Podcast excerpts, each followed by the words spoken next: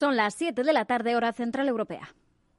Capital Radio, servicios informativos.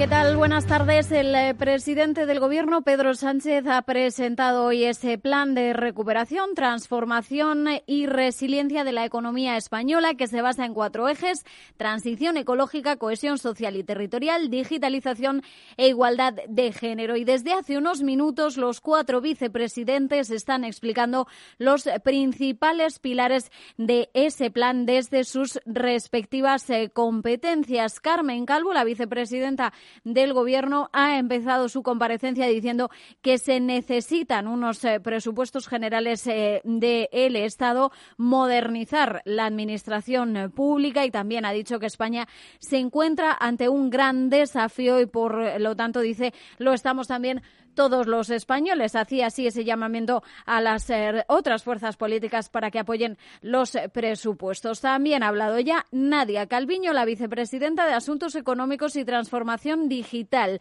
Ha querido subrayar los sectores en los que España es líder. También somos líderes en el ámbito de la ciberseguridad y estamos a la cabeza del despliegue de la tecnología 5G en Europa. Contamos con excelentes profesionales, con talento creativo, una industria de la cultura y audiovisual con gran potencial, un ecosistema dinámico de start-ups, con ciudades importantes en el mapa europeo de la innovación y la digitalización. La tercera gran debilidad tiene que ver con un modelo productivo quizá demasiado dependiente del turismo internacional. El turismo internacional siempre va a ser importante para un país como España, hay que cuidarlo y potenciarlo pero España tiene que diversificar su economía para no depender solamente de un sector económico que cuando viene una crisis como la que está provocando la COVID-19 revela las vulnerabilidades de nuestra estructura. Escuchábamos también al vicepresidente segundo, Pablo Iglesias, que ha destacado algunas de las debilidades que tiene nuestro país, como la elevada tasa de pobreza y, como escuchaban, la dependencia del turismo. Ha destacado que el modelo productivo español es eh, demasiado dependiente eh, del turismo internacional, pero también de otros eh, sectores, como pueda ser el ladrillo, y que, por tanto, se tiene que modernizar. El plan del Gobierno es un programa de medidas con el que el Ejecutivo quiere modernizar el país y lo haría aprovechando 100 140.000 millones de euros de los fondos eh, europeos. Eh, con ello, escuchamos a Pedro Sánchez, eh, quiere que se creen 800.000 empleos. Queremos que genere un impacto adicional en nuestro Producto Interior Bruto de más de 2,5 puntos anuales en los próximos tres años y queremos crear más de 800.000 nuevos puestos de trabajo en los próximos tres años. Pues eso decía el eh, presidente. Para ello, el Gobierno tiene la intención de utilizar 72.000 millones, eh, la mitad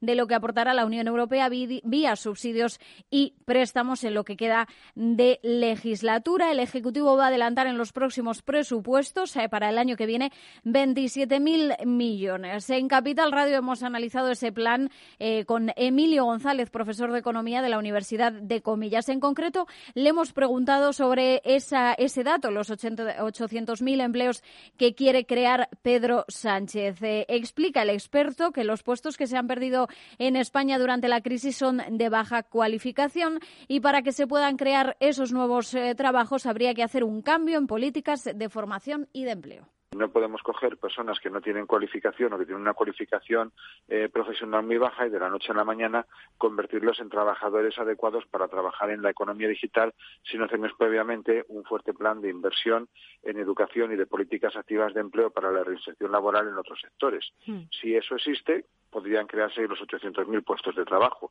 pero si no existen no se van a crear. Eso por un lado. Por otro, sigue el tira y afloja de los datos en la Comunidad de Madrid. Hoy Ignacio Aguado, el vicepresidente, ha dicho que vienen meses difíciles, sé que no será él quien diga que ya se ha superado la crisis, pero Hoy la región suma 2.853 nuevos casos frente a los 5.187 de ayer. Un leve respiro. Sanidad vuelve a notificar más de 10.000 nuevos contagios por coronavirus, en concreto 10.491, algo más de 5.000 en las últimas 24 eh, horas. Eh, es todo por ahora. Les dejamos ya con After Work de la mano de Eduardo Castillo. Siguen informados en capitalradio.es. Capital Radio. Siente la economía. Reiníciate en digital. Desde Fundación Telefónica queremos repensar contigo las profesiones del mañana. De manera gratuita, a través de nuestro programa Conecta Empleo, te asesoramos y ponemos a tu disposición todas nuestras herramientas y cursos formativos digitales para que encuentres tu oportunidad laboral. Reiníciate en digital en fundaciontelefónica.com. Riesgo 6 de 6. Este número es indicativo del riesgo del producto, siendo 1 indicativo del menor riesgo y 6 del mayor riesgo. ¿Inviertes en bolsa? Con XTB puedes comprar todo tipo de acciones al contado por solo 0,10%. Invierte en acciones y ETF sin costes de custodia. Infórmate en xtb.es.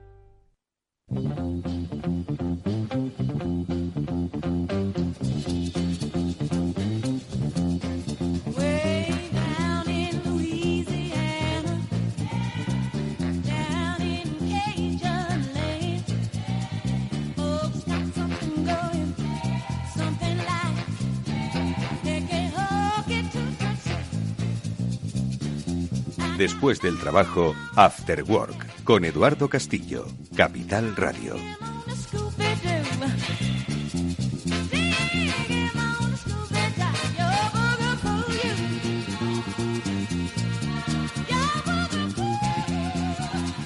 ¿Qué tal amigos? Muy buenas tardes y bienvenidos un día más al After Work en Capital Radio que hoy va a ofreceros un conjunto de ideas y de reflexiones que yo creo que os van a ser de utilidad porque si pertenecéis al mundo de los seniors o si pertenecéis al mundo de la innovación o si lo hacéis al mundo del autónomo, de la pequeña empresa o del emprendimiento o si sois viajeros, aunque ahora las salas las tenéis cortadas, que sepáis que todo eso vamos a tratarlo en nuestro programa de hoy pues con los invitados que nos van a acompañar hasta las 8 de la tarde. En primer lugar, y enseguida les saludamos, Carlos Molina, fundador de 50 Pro, Emprendimiento para Seniors, nos va a hablar de una importante quedada que van a hacer dentro de unas pocas semanas.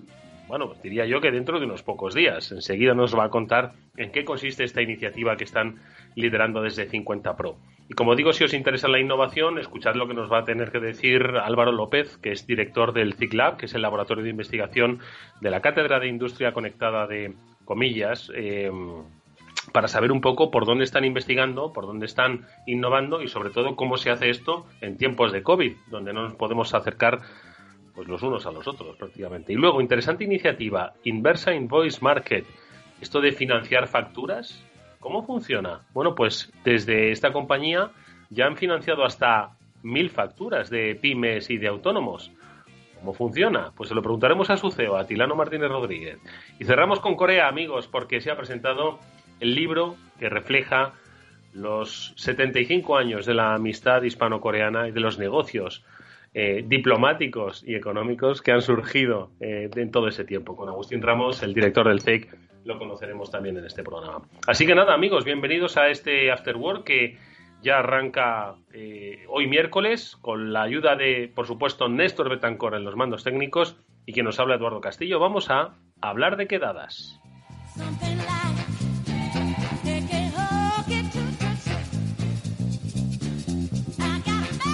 No me equivoco, la cita es el 28 de octubre. Es posible que allí hayan quedado viejos y jóvenes, pues para intercambiar conocimiento los unos con los otros, los otros con los unos, ojo, ¿eh? que no es solo escuchar historias y batallas de abuelos, sino también que los abuelos escuchen buenas eh, recomendaciones emprendedoras de los jóvenes. Esto es por lo menos lo que se pretende con esta quedada que organizado desde 50 Pro va a liderar Carlos Molina. Carlos, ¿qué tal? Muy buenas tardes.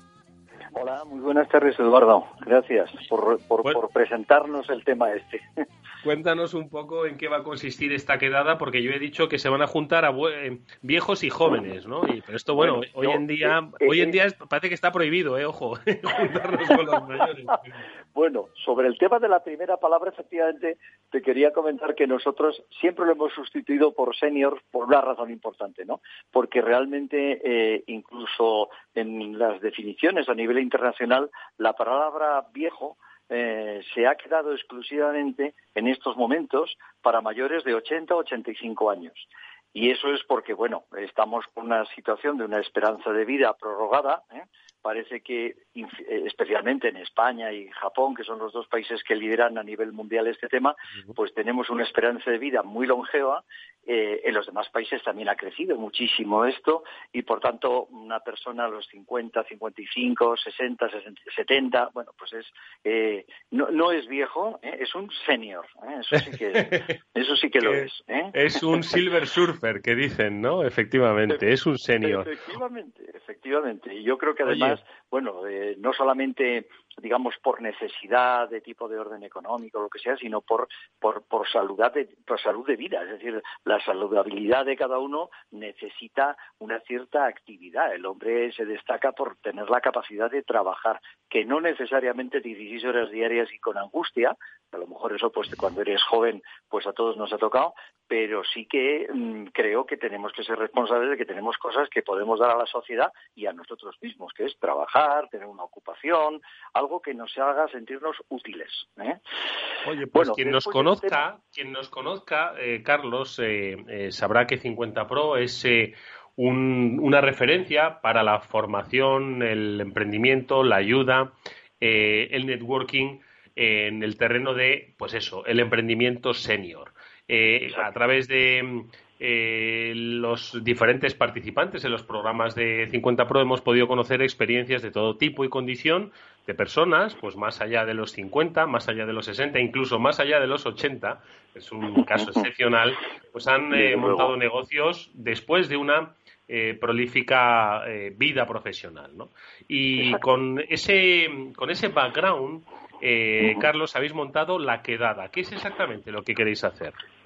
Pues verás, eh, nosotros, eh, evidentemente, con lo que tú has contado hasta ahora, creemos que dentro de los senior existe una valoración importante respecto a los juniors, gente pues de 20, 25, 30 años, eh, un diferencial que consiste en la experiencia, en los contactos, eh, que durante una serie de, vida, eh, mayor simplemente por haber vivido más años, pueden tener estas personas a los que nos dedicamos. Pero, sin embargo, sí que hemos constatado, y además hemos vivido, que los jóvenes tienen unos valores fundamentales muy importantes que a veces con el paso de los años uno va perdiendo. Alguno de ellos es pues la ilusión o la digamos agresividad buena ¿eh? para lanzarte adelante con un proyecto aunque no esté del todo claro y tal. Eh, entonces mm, decidimos que en un momento determinado nuestros eh, nuestros senior debieran unirse, juntarse con los junior para intentar que lanzasen proyectos de emprendimiento juntos. Es decir, que el hecho de que nosotros formemos a los senior por un lado por condiciones especiales de duración de el programa más corto que lo que suelen tener los juniors, etcétera, eh, no nos ha llevado a la decisión, ni nunca lo ha sido, de que los seniors son ni mejores ni peores que los juniors, sino que tienen características diferentes. Y hemos querido, eh, pues, encabezar en este momento una cosa que nunca se ha hecho eh, en España. Mm, a mí he buscado en Internet y tampoco lo he visto mucho por ahí fuera, que es el emprendimiento intergeneracional. Es decir, la quedada es un momento, en este momento lo vamos a hacer online, evidentemente, en el que personas jóvenes que tengan intención, de emprender y que tengan ideas de emprendimiento eh, se unan a través de online en pequeños grupos, gente joven y gente senior, para desarrollar conjuntamente eh, algún emprendimiento que aproveche las ventajas que ambas partes tienen. Y ah, eso es la que nada mal. Oye, y, de alguna forma, eh, ¿vuestra idea es que surjan nuevos proyectos o que puedan de alguna forma eh, compartirse en el networking, bueno, pues eh, los proyectos que ya están iniciados, tanto los senior, tanto por parte de los senior como por parte de los junior, y que puedan surgir pues eh, oportunidades de trabajo conjuntas o que puedan surgir incluso nuevas empresas, nuevas ideas. ¿Por dónde lo vais a enfocar o cómo lo vais a enfocar, Carlos?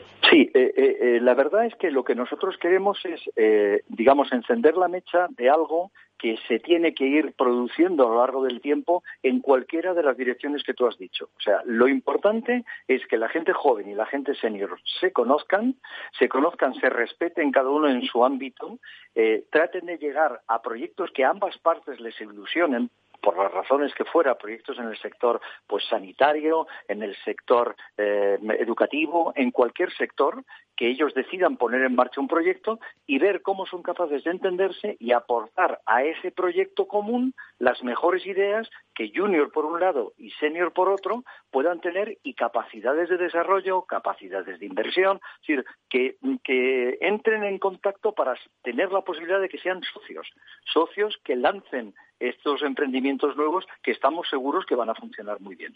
Ahora bien, lo que sí queremos siempre dejar muy claro es que, eh, como sabes, el espíritu del 50 Pro parte de que la gente tiene que llegar muy bien formada a emprender. Es decir, eh, hay gente que no presta al emprendimiento la atención que el emprendimiento merece. Es decir, emprender no se emprende solo con una buena idea. No se emprende solo ni aunque tengas dinero para ponerla en marcha. Se emprende cuando sabes qué tiene que saber un emprendedor, que no es obvio muchas veces, y cómo puede elegir el emprendedor la mejor idea para cada caso y hacer un plan de negocio detallado para saber a lo que se va a enfrentar. Bueno, esos pasos muy simplificados nos llevan a una situación en la que lo que queremos es que la gente se conozca, pero que se formen de manera conjunta para que sean capaces de poner en marcha un emprendimiento con las máximas posibilidades de éxito. Carlos, ¿y cómo eh, habéis estructurado el encuentro? Porque ahora tenemos, pues obviamente, ¿no? Una serie de limitaciones físicas, ¿no? Eh, donde efectivamente lo virtual facilita. ¿Cómo está planteado y un poco las coordenadas, ¿no? Sobre todo, pues para que la gente que nos pueda estar escuchando eh, pueda o interesarse o decírselo a alguien que crea que pueda estar interesado. Perfecto, pues mira, vamos a hacer varias cosas. Ya hemos empezado a hacer, pero ahora hay una campaña definitiva de aquí al día 28 intensiva, en la que, por un lado, mm, en redes van a aparecer una serie de mensajes dirigidos a los que quieran participar como participantes en el desarrollo de estas ideas. También hay un grupo que serían los espectadores, es gente que quiera escuchar, ver cómo se desarrollan ideas, cómo se hace de una manera que a la vez los va a formar a esos grupos que vamos a montar, son probablemente cuatro grupos nada más y cuatro ideas de desarrollo, pero que la gente pueda como espectador desde fuera ver cómo esta gente se esfuerza, se estresa eh, para, desarrollar para conjuntar ideas y, poder lanzarlas. Entonces, eh, digamos, el acceso que va a ser gratuito al online de, de, la quedada va a salir a través de un portal que mm, a partir de la próxima semana tendremos ya todos los links para poder entrar en él, eh, un portal en el que una persona se apunta y dice que quiere pertenecer al tema de la quedada.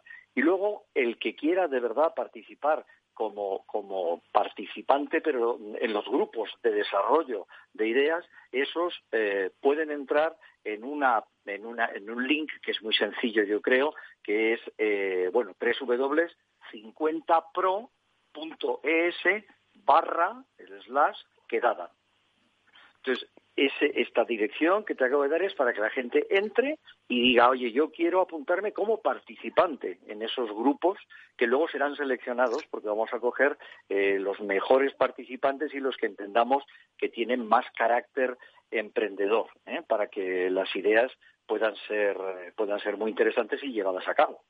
Oye, yo entiendo, Carlos, que esto va a resultar de muchísimo interés ahora Obviamente cuando se producen cambios de ciclo y cuando se producen eh, eh, que pueden ser, pues obviamente un cambio de ciclo doloroso, ojo, como el que estamos viviendo, ¿no? cambio de ciclo. Eh, yo creo que puede ser una muy buena oportunidad para plantear el futuro, porque hoy en día el trabajo tal y como lo concebíamos en los últimos 25 años no se va a volver a producir y las circunstancias laborales son las que son. Yo creo que, que, bueno, hay momentos en los que las motivaciones son más voluntarias, hay veces que son forzosas y otras involuntarias, pero creo que es una oportunidad ahora inmejorable para mucha gente eh, cuya situación laboral va a cambiar o va a evolucionar en el muy corto plazo. En el muy corto plazo estamos hablando desde, bueno, pues el propio cambio de estatus laboral a una prejubilación, a, a, un, a un, eh, una situación de desempleo, porque todo puede pasar yo creo que es una oportunidad interesantísima, no ya para empezar a emprender a partir de mañana, pero sí para conocer las historias de otras personas que, pues en determinados eh, momentos, determinadas circunstancias, como nos han contado en estos programas que hemos hecho en Capital Radio, pues se decidieron a emprender con 50, con 55, con 60 años. Ojo, que tenían todavía una vida profesional eh, y una capacidad física pues de una década o de 15 años por delante todavía, ¿verdad, Carlos? Sí, sí.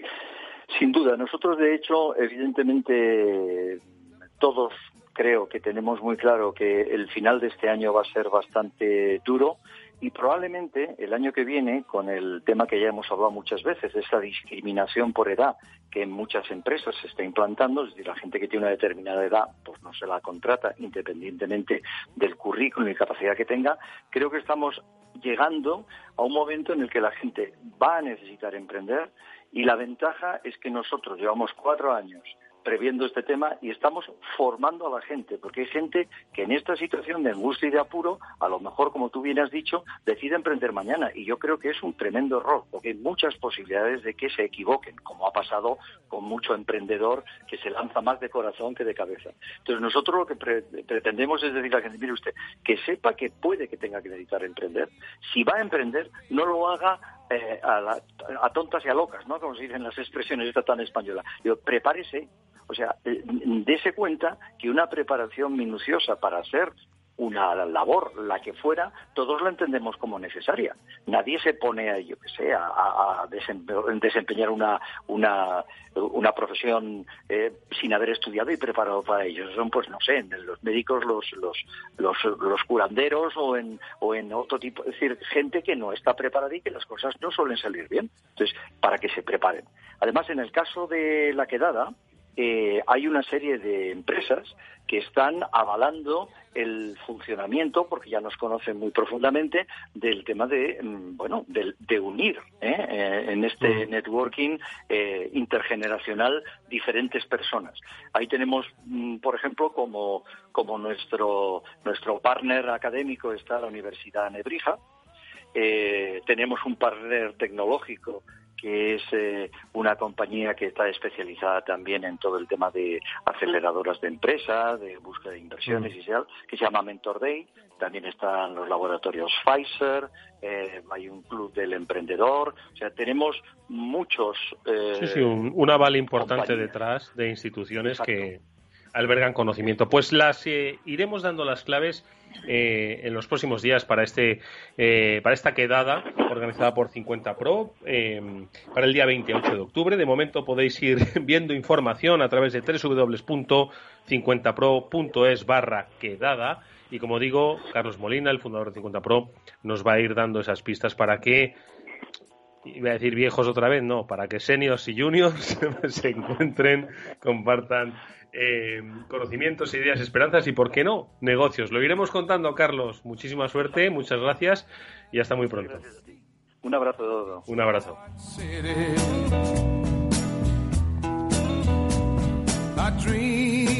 Bueno, seguro que muchos de los eh, jóvenes que podrían ir a esa quedada están ahora mismo estudiando cómo eh, conectar la industria de nuestro país. Lo están haciendo, son jóvenes ingenieros que a través de la Cátedra de la Industria Conectada están ahora mismo pues tratando de dilucidar por dónde van a ir los grandes desafíos de nuestro tiempo en este en el terreno industrial. Bueno, pues esto es algo que vamos a comentar con nuestro siguiente invitado, con Álvaro López, que es el director del CICLAR, que es el Laboratorio de Investigación e Innovación de esta Cátedra de la Industria Conectada de la Universidad Pontificia de Comillas y que mm, me pregunto yo, Álvaro, que claro, esto de la COVID ha cambiado un poco nuestra forma de, trabajar en un laboratorio y entiendo que en la vuestra también, ¿no? Muy buenas tardes.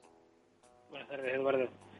Sí, sí, la, ha cambiado sustancialmente, vamos, de un, de un, verano a otro hemos pasado de tener un ciclo puramente presencial, eh, eh, con más de 20 personas trabajando en equipos de cuatro, codo con codo, a pasar a 100% virtual, porque bueno, todos conocemos cómo estaba la cosa en, en mayo, que es cuando empezó la segunda edición, edición de verano del CICLAB, y, y bueno, pues pasamos a funcionar con, con las herramientas de turno, en concreto con Teams, y, Madre mía, y se puede, se puede innovar con Teams, porque reunirse se puede uno reunir y además durante horas, ¿no? Pero, joder, ¿cómo, cómo hacéis para mantener ese espíritu investigador e innovador, Álvaro?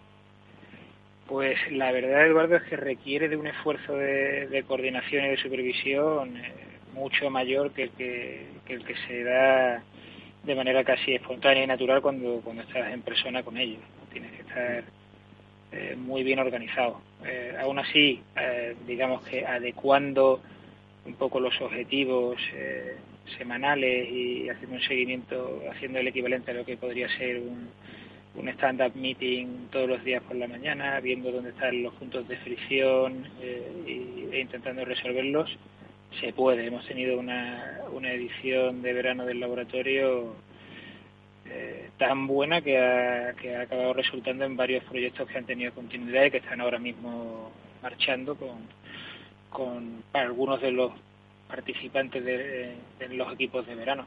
Ah, qué bueno. ¿Y cómo funciona el, laboratorio, Álvaro? Pues está integrado, entiendo que por docentes, pero también por alumnos, ¿no? Que ya empiezan a tener ese primer contacto laboral, ¿no? Con las empresas que forman parte, ¿no? De la, de la cátedra, además, y que al final es lo que va a convertir esas ideas de laboratorio en empresas punteras que nos sitúen pues eso, eh, ya en esa reindustrialización que todos que todos estamos eh, eh, reclamando.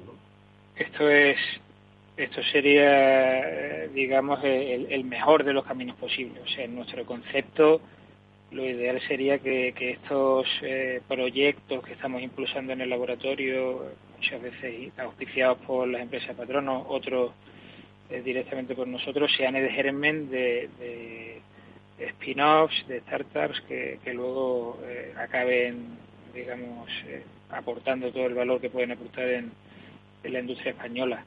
¿Cómo funciona? Pues mira, em, sabes que sabéis, si no, pues os lo digo un poco eh, por encima, que la, Cátedra de Industria Conectada es una iniciativa que tiene una serie de, de empresas patrono detrás, en concreto 12 empresas eh, nueve son de, base, ocho diríamos que son de base industrial muy fuerte, una de base eh, más servicios y tres eh, que podríamos enmarcar como tecnológicas, que se encuentran en la cátedra y hemos tenido un trienio de, trabajo de, de, tipo prospectivo en el que hemos estado pues analizando las tendencias de digitalización, etcétera, y ahora mm. nos estamos poniendo un poco más manos a la obra. Entonces, para eso mm lanzamos el CICLAB y, y en, el, en el laboratorio las empresas patronos ponen retos, es decir, cosas que, proyectos que, que tienen eh, en cartera, pues que a lo mejor ahora mismo no los pueden mover con sus, eh, con sus recursos,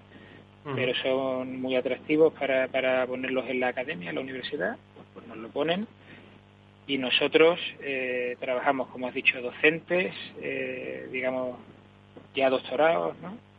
de la casa eh, investigadores en formación también de la casa que son están en ello, están, son doctorandos al final o, aspiran a serlo y una base amplia de, esta pirámide que te estoy describiendo eh, está formada por alumnos de, de los másteres de, de, ingeniería y notablemente del máster de industria conectada que es el máster que también impulsamos desde la cátedra. Entonces, para que te hagas una idea, este verano hemos tenido a 35 alumnos eh, participando en siete retos mm. y, como te digo con un nivel de satisfacción por parte de las empresas patrono que las han puesto que han puesto los retos encima de, la mesa mm. notable.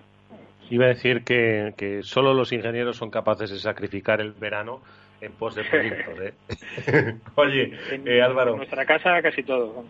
Casi todo, ¿eh? ¿eh? Transformación digital, ciberseguridad, analítica avanzada, visión artificial y empresas como eh, vamos a ver si la chuleta me lo, me lo recuerda eh, Acerinox, Altori, está Mendesa, Pladur, Indra, IBM, Nagas y un laboratorio donde, donde emergen los proyectos. ¿no? Eh, cuéntanos alguno, cuéntanos eh, pues qué ideas han surgido, qué ideas planteaban las empresas. Entiendo que esto es pura Open Innovation, como diríais, ¿no? que han buscado el talento fuera a través de esta cátedra, ¿no? porque bueno, pues lo, y lo han encontrado, ¿no? Entonces, cuéntanos algún proyecto destacado que, que haya emanado de este, de este laboratorio, pues para que tú lo has dicho, ¿no? Que esa prospección un poco teórica ya se convierta en, en algo tangible, en algo práctico, ¿no? Pues mira, te, puedo contar uno que, que además ahora en breve eh, tenemos planeado ponerlo en un piloto, uno que ha, que ha impulsado Prosegur, que es una, uno de los patronos de reciente incorporación a la cátedra, sobre visión artificial. Es decir, tenemos un par de proyectos, un par de retos marcados por Prosegur de, de visión artificial, de marcadamente tecnológicos y de lo que podríamos llamar investigación en, la frontera, ¿no? Cutting edge, si me permites un poco el, el anglicismo. Eh, son de uno es de reconocimiento de acciones, es decir, para permitir eh, eficientar, permitir eh, ampliar las capacidades de esos operadores de sus centros de control. O sea, eh, proyectos con una tipología especial de red neuronal convolucional que permite analizar secuencias de, frames, es decir, vídeos, y, e identificar acciones. Y adelantarse al riesgo, ¿no? Madre mía. Sí, y, sobre todo, digamos que permitir que no se escapen cuestiones que se podrían escapar al humano, que ya sabes que tiene en esas, en esas tareas de supervisión tan tan intensa, pues tiene momentos de fatiga, etcétera. Sí, sí, sí. Y, y también en el mismo marco de retos de Prosegur tenemos otro que en el que vamos a, incluir también viendo, porque al final en la visión hay unas técnicas de hay unos enfoques, mejor dicho, en los que tú puedes procesar audio pasándolo a, imágenes, sacando espectrogramas de, de, de, piececitas de un clip de audio y entonces aplicas técnicas de visión al sonido, ves el sonido. ¿no? Eso lo vamos a, lo vamos a poner. Y, bueno, eso es fascinante, ¿no? Eh, en este medio que trabajamos con, con el sonido y con la voz, todo lo más que podemos eh, dibujar esa voz es en los programas ¿no? de, edición en los que se ve nuestra, nuestra secuencia y nuestra frecuencia. Pero esto eh, aplicado, pues, si tú lo has dicho, desde el mundo de la seguridad, de, ¿cuál es un poco la finalidad de dibujar el, el sonido? La finalidad es ser capaz de detectar patrones eh, en entradas de tipo audio que ya incorporan las, las cámaras de los sistemas de alarma y, por lo tanto potenciarlos mucho, eh, quitar los problemas que pueden tener eh, de ángulos muertos, etcétera.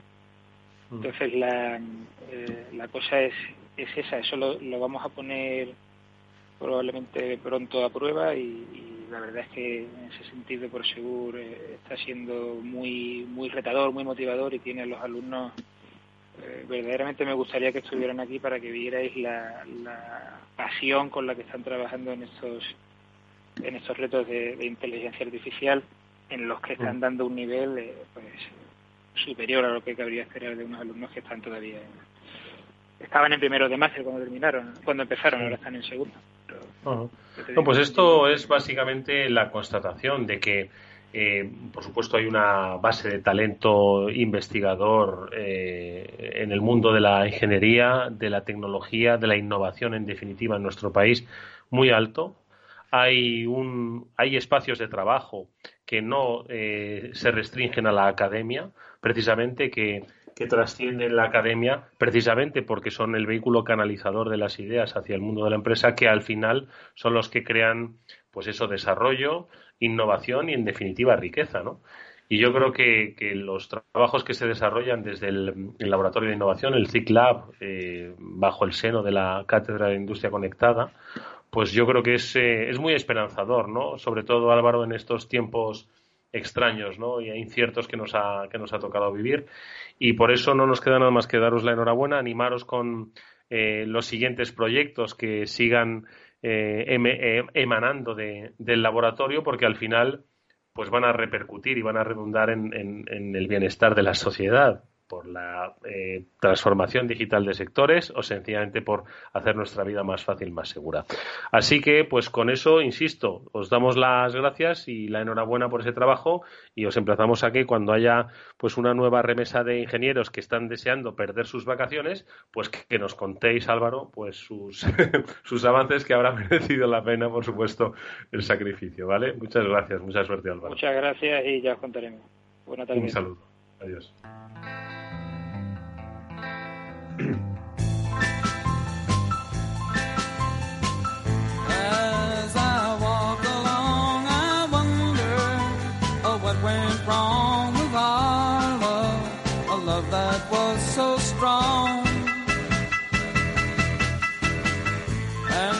Aquí en este programa nos llama la atención todo aquello, primero que desconocemos para conocerlo y contároslo, o que os lo cuenten los especialistas, y todo aquello que creemos que ayuda a los demás. Es lo que hemos hecho con nuestro anterior invitado, con Álvaro López, el director del CICLAB, eh, que entienden que a través de la tecnología, la innovación, la investigación y las ganas podemos empezar a cambiar nuestro mundo utilizando pues la herramienta, el arma que tenemos ahora todos, que es lo digital. Eh, también lo digital ha permitido otros negocios y también nos llama la atención en After Work pues esos nuevos conceptos, como por ejemplo el del crowdfactoring.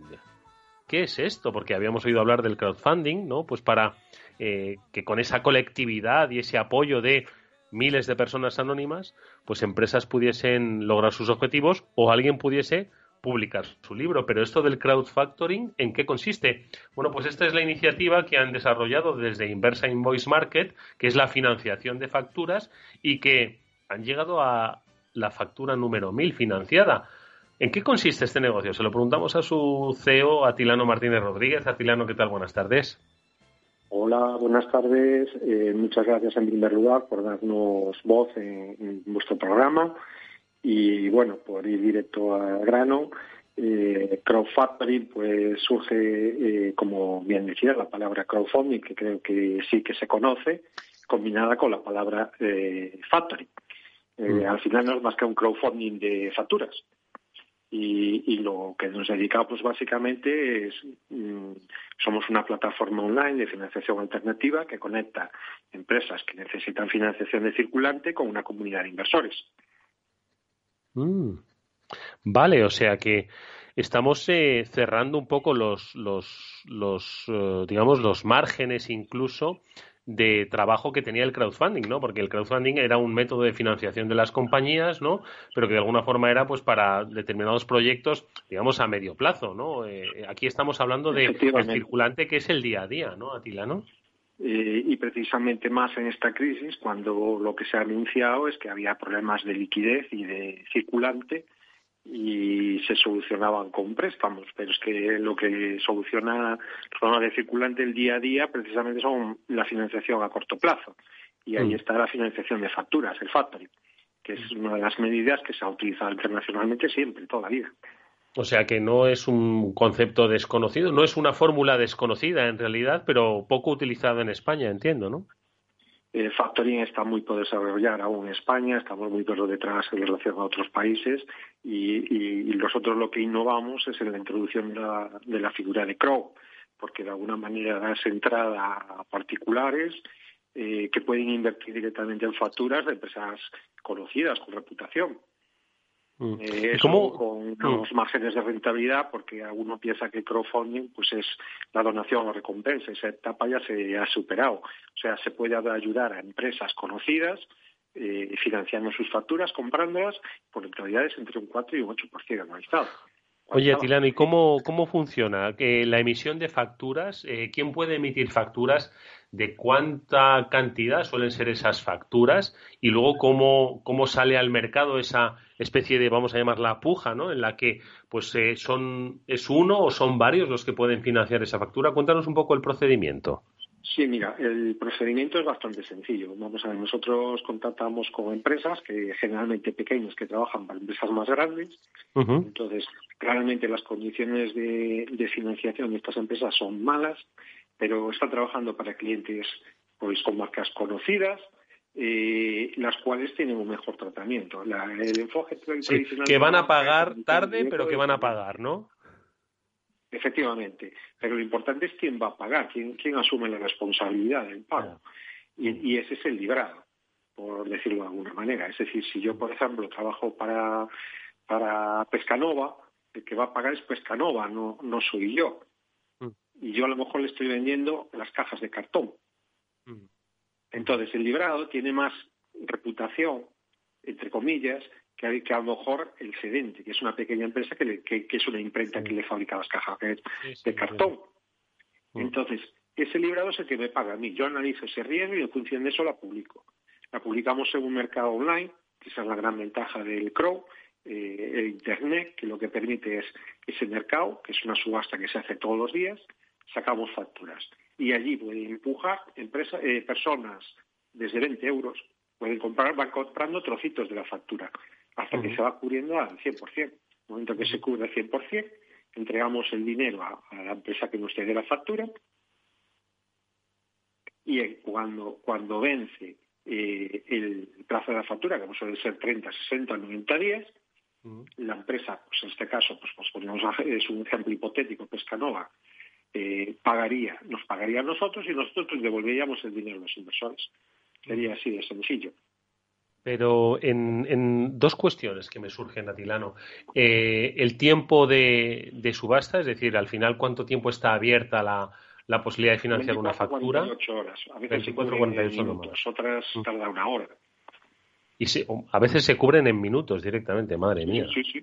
Tenemos pequeña. Hay, esto es como si fueran acciones. O sea, tenemos clientes habituales que ceden eh, facturas. De, trabajamos mucho por, con el sector del pescado y demás.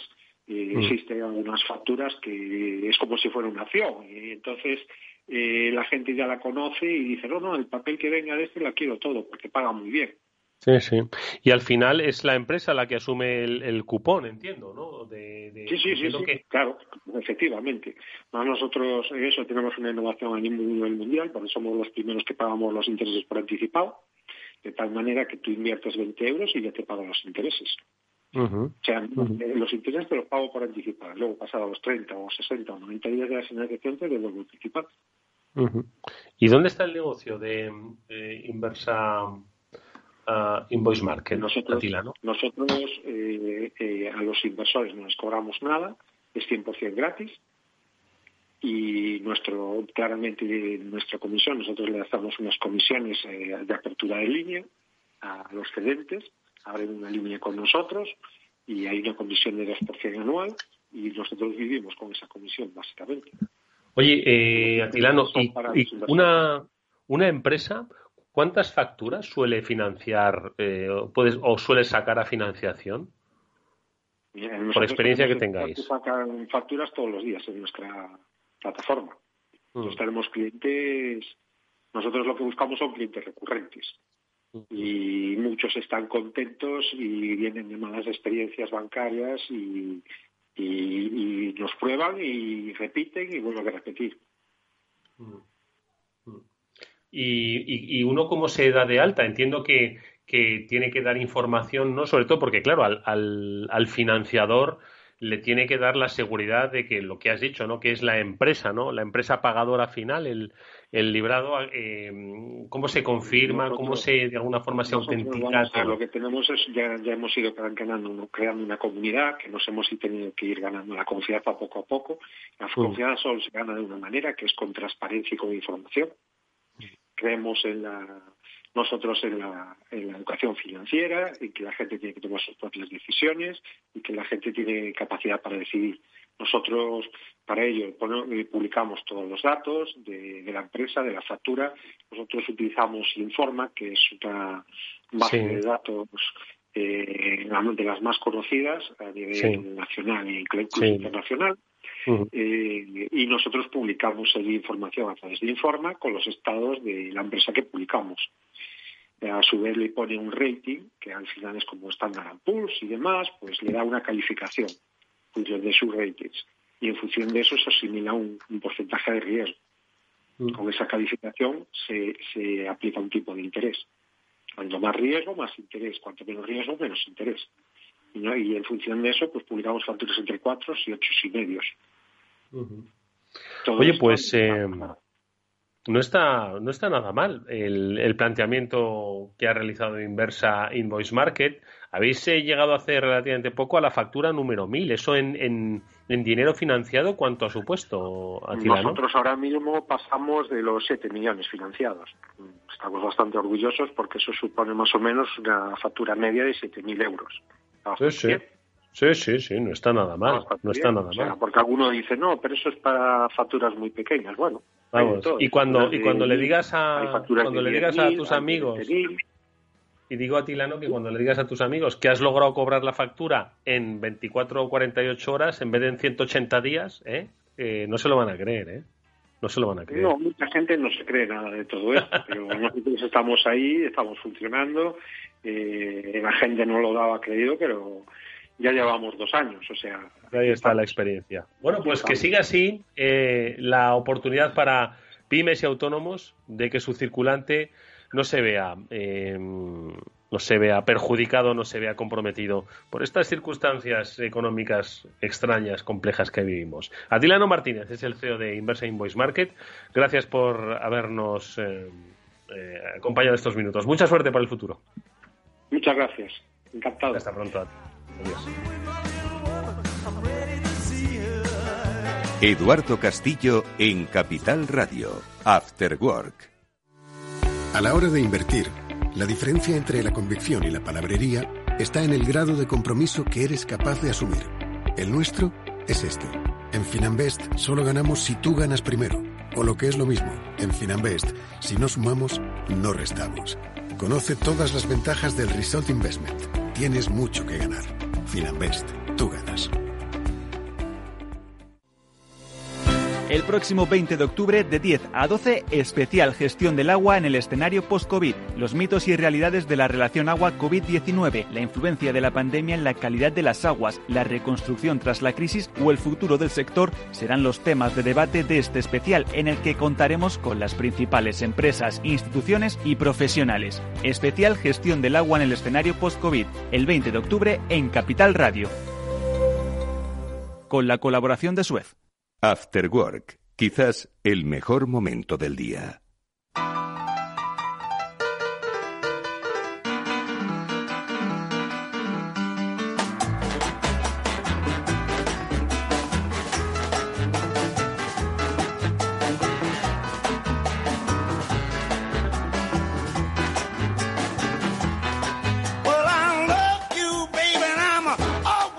Bueno, pues ha visto la luz, ha visto la luz el libro eh, que desde el CEIC, el Centro Español de Investigaciones Coreanas, eh, homenajea los 75 eh, años de las relaciones bilaterales entre España y Corea del Sur. Y ha visto el libro además rodeado de mucha pompa dentro de los límites que hoy la pompa nos permite hacer en el que se ha reivindicado bueno pues las oportunidades que hay entre en las relaciones tanto culturales como económicas de, Corea y de España. Y el, artífice, el, impulsor, el, ejecutor de, ese libro ha sido pues nuestro amigo Agustín Ramos, que es el director del CEIC y que ya está aquí con nosotros. Agustín, ¿qué tal? Buenas tardes. ¿Qué tal? Buenas tardes. Pues nada, con ganas de volver al estudio y veros a ti y a Néstor, que siempre es una alegría en vez de, en vez de estar desde casa, ¿no? Pero bueno, mientras tenemos que hacerlo desde aquí. Es así, y, vernos sin mascarilla, claro. Que, y sin mascarilla, sea pronto. y, reconocernos, efectivamente. Pues oye, sí, pero no soy solo, ni mucho menos, el único artífice, somos muchos ya los lo que hemos sé, Ya lo sé. Ahora, escucha, escucha. Ahora me hablas, ahora me pues hablas. Finalmente se pudo presentar Agustín, por lo menos. Agustín, que, que, que, ahora me lo cuentas, pero que te iba a preguntar, que cómo llevan en Corea el COVID, que fueron ejemplo durante un tiempo y ahora mismo no sé cómo están.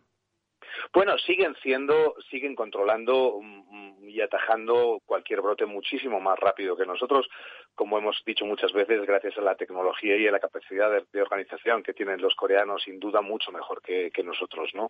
Eh, pero es verdad que han tenido varios, varios rebrotes y es verdad que cualquier país está expuesto a que vuelva a eso, pero con lejos, digamos, muy de lejos, eh, sigue siendo de los países que mejor ha atajado la, crisis, si habiendo sido uno de, de los países donde se, originó, como sabes, y, bueno, pues les va muchísimo mejor, claro. Ojalá estuviéramos nosotros ahí. Bueno, pues, eh, bien, que nos siga sirviendo de modelo, por lo menos tenemos un libro que nos dice las cosas en las que nos parecemos y en las cosas que podríamos hacer juntos, ¿no, Agustín? Sí, efectivamente. El, el, libro que te dije por fin se presentó el día 30 en el Casino de Madrid. Fíjate que en uno de los bonitos salones que, como sabes, tiene el Casino de la calle Alcalá, eh, con capacidad para 300 personas, pues convocamos simplemente a 50. Eh, muy restringido por el tema del, del COVID y uno no se acaba de acostumbrar a ver a la gente, incluso a los propios interlocutores que salen a, hablar pues con la propia mascarilla, ¿no? Pero así es, eh, por lo menos se presentó, como te digo, con la asistencia del expresidente José Luis Rodríguez Zapatero, eh, por videoconferencia participaron también la ministra de Asuntos Exteriores, Arancha González Laya, el exministro Piqué y algún personaje más, como José Luis Benet, el, presidente de la Cámara de Comercio, todos ellos coautores eh, del libro.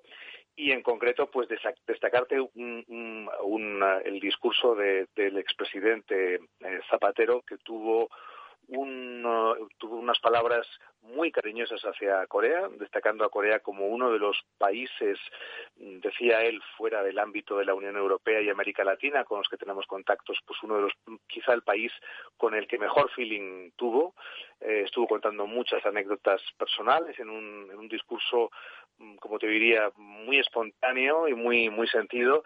También por videoconferencia el exministro Piqué, que también fue artífice de, del impulso de las relaciones económicas y, culturales entre España y, Corea también tuvo unas palabras muy cariñosas y bueno pues pues eh, pues así se desarrolló el, evento sin la típica copa de después que siempre como sabes es mm. lo mejor en estos casos para poder ver amigos y saludar a la a la gente pero con las restricciones que, tenemos que oye un, pequeño apunte eh, que nada tiene que ver pero qué facilidad tenemos en España de que los ex políticos de diversos partidos se lleven bien y los eh, políticos de cuerpo presente de nuestra, de nuestra actualidad eh, viva se llevan a matar. Oye, que cuando, cuando son ex pues se llevan mejor. Esto es como al contrario que los matrimonios, ¿eh?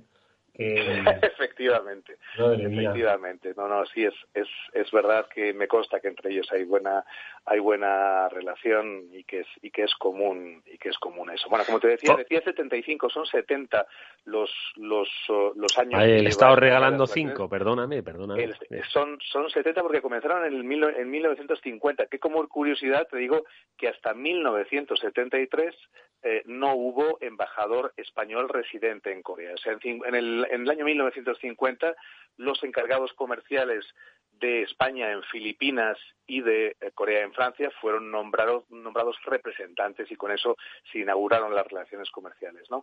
Pero como te digo, no fue hasta el 62 que hubo ya un eh, embajador, aún no residente en, en Seúl, sino en Japón, eh, pero con rango de embajador, y hasta el 73 eh, que no hubo embajador español residente en, en Corea.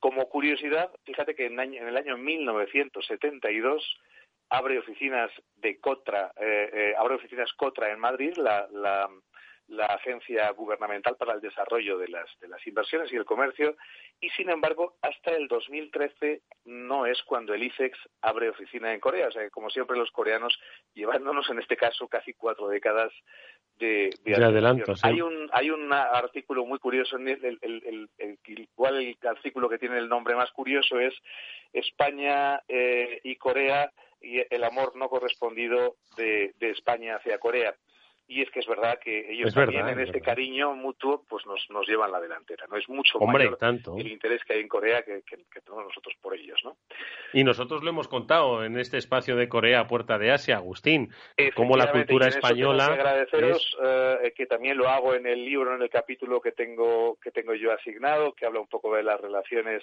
mm, no oficiales no la diplomacia que se hace desde organizaciones desde desde instituciones eh, privadas y en este caso también desde la radio que vosotros y en concreto tú fuiste muy receptivo siempre a que a los españoles mostráramos ese país que se llama Corea que nos abre las puertas a, como dice el título del espacio, a conocer un continente en donde España tiene que estar más presente en el futuro.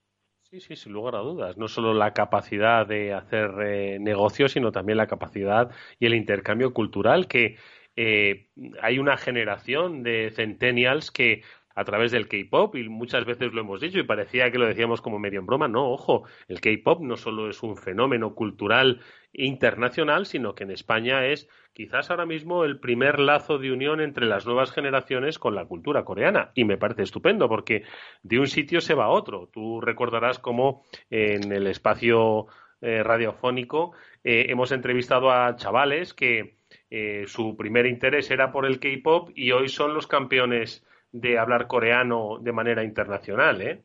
Sí, ¿te acuerdas? Entrevistamos a uno que era em, campeón de, de, oratoria. De oratoria en coreano. Qué madre mía. Sí, los países, tanto España como Corea, tienen identidades muy fuertes. España con el propio idioma español, con el flamenco, con el fútbol. Eh, y los coreanos también tienen una identidad propia eh, que combina muy bien, como sabes, la, la, vanguardia y la tradición, que engancha mucho a los jóvenes y de ahí va a mm. salir dinero de esas relaciones culturales van a salir relaciones económicas también, sin duda, ¿no? Mm. Y claro, ahora es cierto que está un poco marcado, ¿no? Obviamente todo está marcado por la pandemia, pero no se nos olvide que hay empresas con con un gran arraigo en, nuestro país y además un, un, fuerte liderazgo, como es el caso de, la compañía LG, que además en más de una ocasión hemos mencionado y que yo no sé si la gente sabe que es coreana, yo no sé si la gente sabe que Samsung es coreana, igual se piensan que es de otro país, yo no sé si, si conocen las empresas que nos rodean, que los coches que conducen son coreanos, ¿no? Yo creo que también... Yo creo que sí, que poco a poco se, va, se va sabiendo, eh, eh, Eduardo, pero um, eh, poco a poco se va sabiendo, no deja de ser Corea la cuarta economía en Asia. Fíjate que hablábamos de algunas cifras. España no es la cuarta economía en Europa, es la quinta. Bueno, pues hasta en eso también nos llevan, nos llevan la delantera. Es el séptimo exportador más importante del mundo. O sea que estamos hablando de un pequeño país, pero con una, con un, con un, peso cada vez más, más importante del mundo. Y lo importante y lo que deja claro el libro, con unas relaciones excelentes entre Corea y España que tienen un gran futuro y, entre otras cosas, un feeling muy particular del que aquí hemos hablado muchas veces entre españoles y coreanos. Oye, y, escucha, Agustín, ¿la gente podemos consultar el libro? ¿La gente puede verlo? Porque habrá gente que le interese saber pues hasta dónde llegan esas relaciones y dónde puede haber oportunidades. Exacto, que nos, que nos, eh, que nos escriban al a, a todos los asistentes el otro día les dimos un, un, ejemplar gratuito. Tengo uno para ti y otro para Néstor, por supuesto, pero tenemos muchos ejemplares en el FAKE para quien quiera eh, ponerse en contacto con nosotros también. Bueno, pues ahí está la oportunidad. Del libro, si Dios quiere más adelante, si Dios y el, y el COVID quieren que ahora hay que consultar a los dos. Oye, pues mira, vamos a hacer una cosa. Cuando nos dejen volver al estudio, que podemos volver, por supuesto, siempre con todas las medidas de seguridad, vamos a hacer una cosa y es que vamos a sortear un intenta quedarte con unos pocos ejemplares y vamos a sortear unos pocos. fenomenal. ¿te parece? vale les hacemos preguntas. el, el, el, presidente Zapatero lo citaba como un ejemplo muy bueno de compendio interesante desde el punto de vista cultural, incluso para el que no esté interesado, cómo dos países pueden estar en contacto desde diferentes puntos de, vista, pues abordan todos los temas y cómo lo recoge muy bien el, libro. O sea que es de lectura amena además también para pues cualquiera. Pues una cosa, Agustín, ve pensando preguntas complejas que van a tener que responder nuestros oyentes a través del correo electrónico y a quienes la respondan la semana que viene vamos a, lanzar ese sorteo, ¿vale? De una serie de libros, a ver cuántos puedes eh, pillar por ahí. Y en función de eso, alargamos el concurso. Y a ver quién conoce Corea. Y ojo, no va a estar en la Wikipedia la respuesta, ¿eh? No va a estar en la Wikipedia. Así que labor de investigación. Agustín Ramos es el director del CEIC, del Centro Español de Investigaciones Coreanas. Gracias, amigo. La semana que viene nos vemos. Un fuerte abrazo. Un abrazo. Bueno, pues nos vamos, Néstor Betancor y yo, cada uno con nuestro libro, nos lo ha prometido Agustín Ramos, así que, y ese no se sortea, ojo, ¿eh? Bueno, tal vez, tal vez. Si hay mucha demanda, igual lo ponemos a disposición del público. Nos vamos, como digo, hasta mañana que volveremos, como siempre, en el After Work a las 19 horas en la sintonía de Capital Radio. Os habló Eduardo Castillo, amigos. Hasta mañana.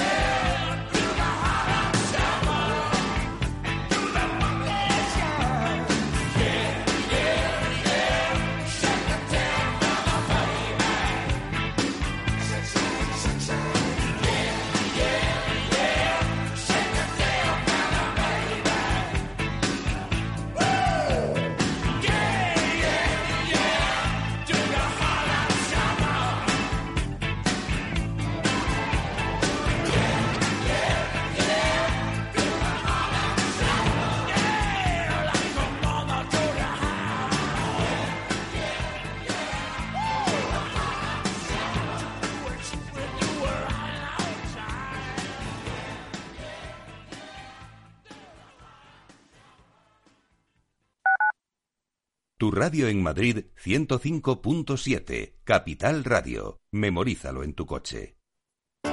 Capital Radio. Aportamos valor. ¿Cómo funciona la línea ICO COVID-19 y dónde tienen que dirigirse los autónomos y empresas? Los autónomos y empresas interesados en acogerse a esta línea deberán dirigirse a cualquiera de las entidades de crédito, establecimientos financieros de crédito, entidades de pago o entidades de dinero electrónico que suscriban con el Instituto de Crédito Oficial los correspondientes contrato marco para participar en la línea de avales. La entidad financiera decidirá sobre la concesión de la correspondiente financiación al cliente de acuerdo con sus procedimientos internos y políticas de concesión y riesgo. Las entidades financieras no podrán condicionar la aprobación de los préstamos a la contratación por parte del cliente de ningún otro servicio o producto. Capital Radio, la genuina radio económica.